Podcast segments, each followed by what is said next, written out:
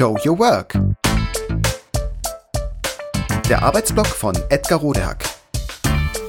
Organisationsberatung, Teamentwicklung, Business Coaching. Heute Es gibt Hoffnung. Es wird gut, darauf dürfen wir hoffen. Schließlich kann es nur besser werden.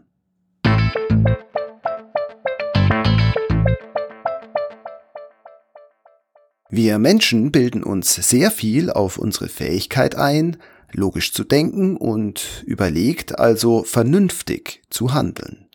Und das aus gutem Grund. Denn das hat uns im evolutionären Wettstreit zweifellos viel gebracht. Möglich wurde das durch die spezifische Entwicklung des menschlichen Gehirns, mit bewundernswerter Höchstleistung sorgt das Gehirn tagtäglich und buchstäblich pausenlos dafür, dass wir unseren immer komplexer werdenden Alltag relativ mühelos bewältigen. Das Gehirn ist ein immens wichtiger Teil unseres Körpers. Es ist das Zentralorgan. Wer wollte das ernsthaft bestreiten? Umso erstaunlicher ist allerdings, dass sehr viele, vielleicht sogar die meisten Menschen, schwer bis gar nicht akzeptieren können oder wollen, dass auch dieser so wichtige Teil unseres Körpers krank werden kann und das auch tut. Innerhalb eines Jahres leiden mehr als ein Drittel der erwachsenen Frauen und ein Viertel der Männer mindestens einmal unter einer psychischen Störung, die so groß ist, dass sie ärztlich behandelt werden sollte. Es ist also eine Tatsache. Erkrankungen des Gehirns, jede Form von psychischen Störungen also, und hier allen voran die Depression, sind ebenso verbreitete Wohlstandsleiden wie zum Beispiel Herz-Kreislauf-Erkrankungen, Rückenschmerzen oder auch die Alkoholsucht. Dennoch nehmen wir speziell den gesundheitlichen Verstimmungen des Gehirns und der Seele eine besonders negierende und ablehnende Haltung ein. Eine Mehrheit von uns hält es für Blaumacherei, der Arbeit wegen psychischer Erkrankungen fernzubleiben. Für uns und andere lehnen wir es explizit und vehement ab, den Arzt wegen eines Seelenleidens aufzusuchen, geschweige denn sich krankschreiben zu lassen. Es ist uns unangenehm, peinlich. Und wir befürchten soziale und berufliche Nachteile. Dies ist wohl auch einer der Gründe dafür, weshalb es durchschnittlich lange siebeneinhalb Jahre dauert, bis sich Menschen mit psychischen Erkrankungen in ärztliche Behandlung begeben. Das verwundert, wenn man die große Beanspruchung des Gehirns bedenkt und die Bedeutung, die wir dem Gehirn für unser Alltagsleben und unsere Kultur gemeinhin und völlig zu Recht zuschreiben. Es verwundert auch, weil eine solche Haltung und das dazugehörige Verhalten für vernunftbegabte Wesen, wie wir es ja gefälligst sind, sehr unvernünftig sind. Denn es wirkt sich insgesamt sehr kontraproduktiv aus.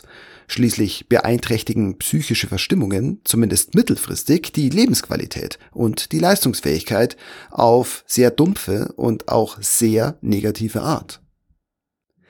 In erster Linie leiden natürlich die Betroffenen selbst darunter. Gleichzeitig aber auch die Allgemeinheit. Diagnostizierte psychische Störungen verursachen durchschnittliche Ausfallzeiten von irgendetwas zwischen 30 bis 40 Tagen. Die müssen dann natürlich von anderen getragen und ausgeglichen werden. Das wäre ja schon schlimm genug. Doch es kommen ja noch das sinkende Leistungsniveau und die Ausfallzeiten vor der Diagnose dazu, was sich beides freilich statistisch nicht so recht erfassen lässt. Heißt, Depression ist ansteckend.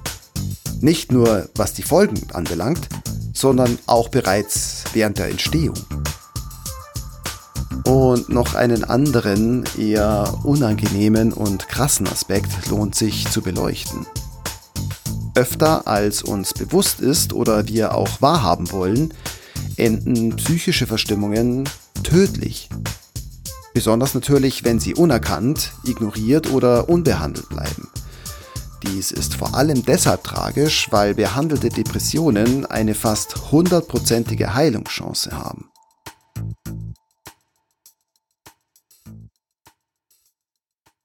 Die existenzielle und besonders schwer empfundene Dimension äh, rührt daher, dass der Kern psychischer Erkrankungen in den meisten Fällen eine tiefe Sinnkrise ist.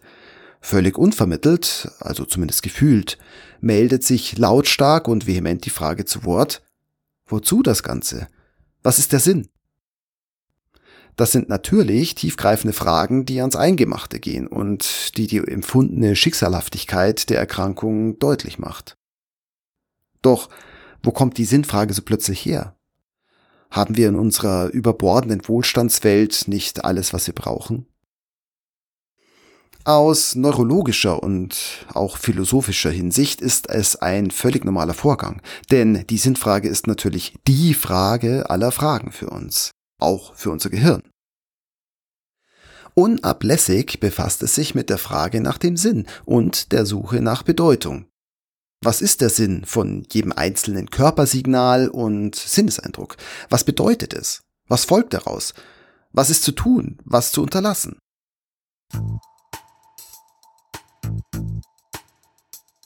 Wenn wir in unserer Wohlstandswelt aber wunschlos glücklich sein können, was fehlt uns denn dann? Woran kranken so viele? Eine Antwort darauf gibt die evolutionäre Entwicklung des Menschen. Unser wirklich entscheidender Vorteil war hier nicht in erster Linie die Fähigkeit zur Vernunft, also etwa logisches Denken oder Gedanken in Sprache zu übersetzen. Vielmehr war es die Fähigkeit, die Bedeutung unseres Tuns abzuschätzen, wenn man so will, also die Sinnfrage zu beantworten. Offenbar reifte beim Menschen dabei früh die Erkenntnis, dass für das Überleben des Einzelnen die Gruppe eine entscheidend wichtige Rolle spielt. Und so entwickelten Menschen schneller und ausgeprägter als andere Tiere die Fähigkeit zu koordiniertem, kooperativen, sozialen Handeln und, das besonders wichtig, zu Mitgefühl. Im Gehirn unter anderem durch die Spiegelneuronen repräsentiert. Die Erfolgsstrategie des Menschen und somit auch des menschlichen Gehirns für Überleben, Erfolg und Zufriedenheit heißt seit jeher einfühlsames, gemeinschaftliches Handeln. Und eben nicht individuelle Übermacht, Egoismus oder Einzelgängertum, wie manche Interpretationen des Survival of the Fittest oft missdeuten. The Fittest war und ist der oder diejenige, der oder die die Gemeinschaft für sich nutzbar machte und weil es die Diplomatie oder das Geben und Nehmen erforderte, so zwangsläufig auch der Gemeinschaft nutzte. Hier schließt sich nun der Kreis. Alleine schon aus biologischem Grund heißen die Antworten auf der Suche nach Sinn und Bedeutung für Menschen und ihre Gehirne Gemeinwohl und Zugehörigkeit. Was bedeutet das nun angesichts der Tatsache, dass psychische Leiden ein epidemisches Ausmaß angenommen haben? Während der Corona-Pandemie vielleicht sogar noch einmal mehr. Immerhin sind psychische Leiden der zweithäufigste Grund für Krankschreibungen und Frühverrentungen. Die Millionen von Betroffenen lassen jedenfalls vermuten, dass sehr vielen von uns in unseren jeweiligen privaten und beruflichen Umfeldern der Sinn verloren gegangen ist. Wahrscheinlich deshalb, weil wir gemeinschaftliche Werte vermissen. Sicher ist, dass es sich um ein massives systemisches und gesellschaftliches Problem handelt, das wir gemeinschaftlich werden lösen müssen. Wie wollen wir als Gesellschaft leben? Was wollen wir gemeinsam erreichen? Wie wollen wir Gesellschaft, Zusammenleben und Zusammenarbeit zukünftig gestalten? Welche Rolle und Spielräume hat jeder Einzelne dabei? Wie gesagt, wir dürfen getrost darauf hoffen, dass wir uns daran machen. Denn wir können gar nicht anders. Menschen sind auf diese Frage programmiert und spezialisiert. Genauer gesagt, menschliche Gehirne und sicher auch unsere Herzen. In diesem Sinne, alles Gute. Darauf dürfen wir hoffen. Schließlich kann es nur besser werden.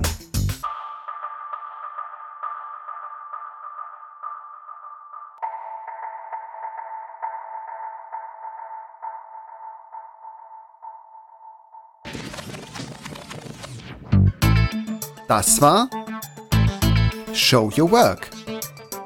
Der Arbeitsblock von Edgar Rodehack. Organisationsberatung, Teamentwicklung, Business Coaching.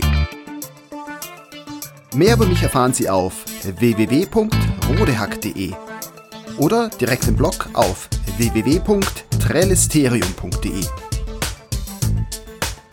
Wer mich kontaktieren möchte, kann das gerne tun unter info@rodehack.de oder auf LinkedIn. Vielen Dank fürs Zuhören. Bis bald.